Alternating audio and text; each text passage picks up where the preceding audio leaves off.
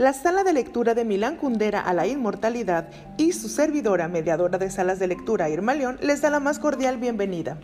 El día de hoy leeremos El Dragón Blanco y otros personajes olvidados de Adolfo Córdoba y Ricky Blanco. Les leeré El nacimiento del alado rey mono. Y dice así, el fruto era como un pequeño sol, si es que era un fruto. El mono lo arrancó de una última rama del árbol. Era suave como el pelaje de una cría y frío como un manantial de montaña. Tenía el tamaño de una naranja y un aroma dulce, pero brillaba como una estrella amarillenta. El mono lo miraba sin parpadear. Si hubo alaridos, advertencias, parloteos de otras criaturas, no los oyó. Solo veía el fruto que ardía sin arder, que se acunaba en sus manos sin quemarlas, que encandilaba sus ojos sin cegarlos. Un fruto, tal vez más diamante que sol, más mineral que luz, con vetas como diminutos ríos, tan cristalinos que debían calmar toda el hambre, toda la sed, todos los deseos que llenaban de saliva la boca del mono. Tenía que morderlo, quería comérselo, no podría morderlo, lo quería entero, iba a devorarlo. Cuando lo acercó a su boca y lo olfateó, sus pupilas se dilataron tanto que cubrieron todo el interior de sus ojos. Cuando se lo tragó, sintió que lo invadía la delicia del néctar de una fruta madura, la picazón del calor del mediodía, la gelidez del viento en las cimas. Su pelaje negro comenzó a brillar y adquirió una negrura azulosa de cuervo. Dos halos anaranjados iluminaron el fino iris de sus ojos que parecieron dos soles eclipsados. Y empezó a gritar. Los otros monos no sabían si aquellos gritos eran de placer o de agonía. El mono saltó de una rama a otra, quiso reunirse con ellos, pero cuando vieron su pelaje resplandeciente y los eclipses de sus ojos, lo desconocieron y huyeron. Sintió que le enterraban algo en el lomo. Giró. No había nadie detrás.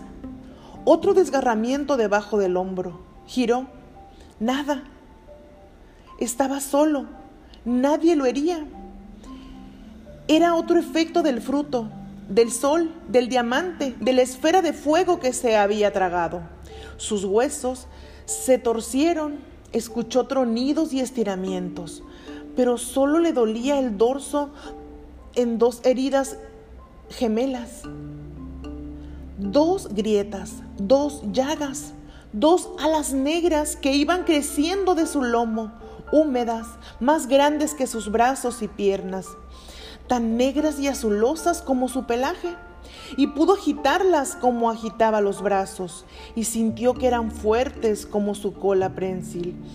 Y cuando dio un salto, ya no cayó nunca el primer mono alado de la tierra. Inmediatamente oyeron un intenso parloteo, acompañado de un gran batir de alas. Era la bandada de los monos alados que acudía a la llamada.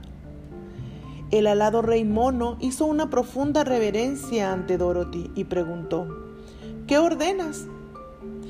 Deseamos ir a la ciudad de Esmeralda, dijo la niña, del maravilloso mago de Oz. Espero lo hayan disfrutado.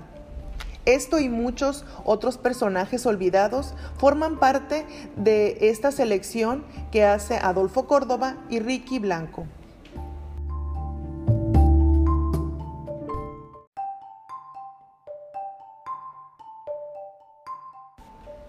La suerte del dragón blanco es otro de los personajes olvidados. Era una esfera transparente del tamaño de un cascabel. Colgaba de un árbol de tréboles de cobre en el corazón del valle nocturno. Entre los viajeros, el árbol era conocido porque su follaje de tréboles ensortijados, sostenido por finas y alargadas ramas, ofrecía un cubijo luminoso en la oscuridad de aquel valle. Allí, en ese paraje falsamente soleado, se podía al fin descansar de la noche permanente. Se decía también que quien se recostaba al pie del árbol y formulaba en voz alta las preguntas que fueran, se iba quedando poco a poco dormido y soñaba con la mayor nitidez todas las respuestas. El viajero despertaba luego rebosante, salía sin percances del valle nocturno y vivía en paz y con buena suerte el resto de sus días. Era difícil encontrar el árbol, sin embargo, había que sobrevivir a las criaturas de la noche que habitaban el valle, a los aromas hipnóticos de las plantas de la luna, a las luciérnagas reina que encandilaban a los caminantes para alojarlos del árbol.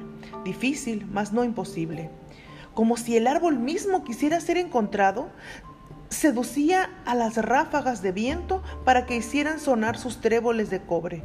Cuando alguna descubría su brillo desde lo alto, bajaba regocijada al revolver su follaje, que entonces ondulaba como una gran melena de león y producía un sonido de campanas distantes. Así, el viajero, que podía ser centauro, una sílfide, un hada, un mago, un enano, sabía por dónde seguir para encontrarlo.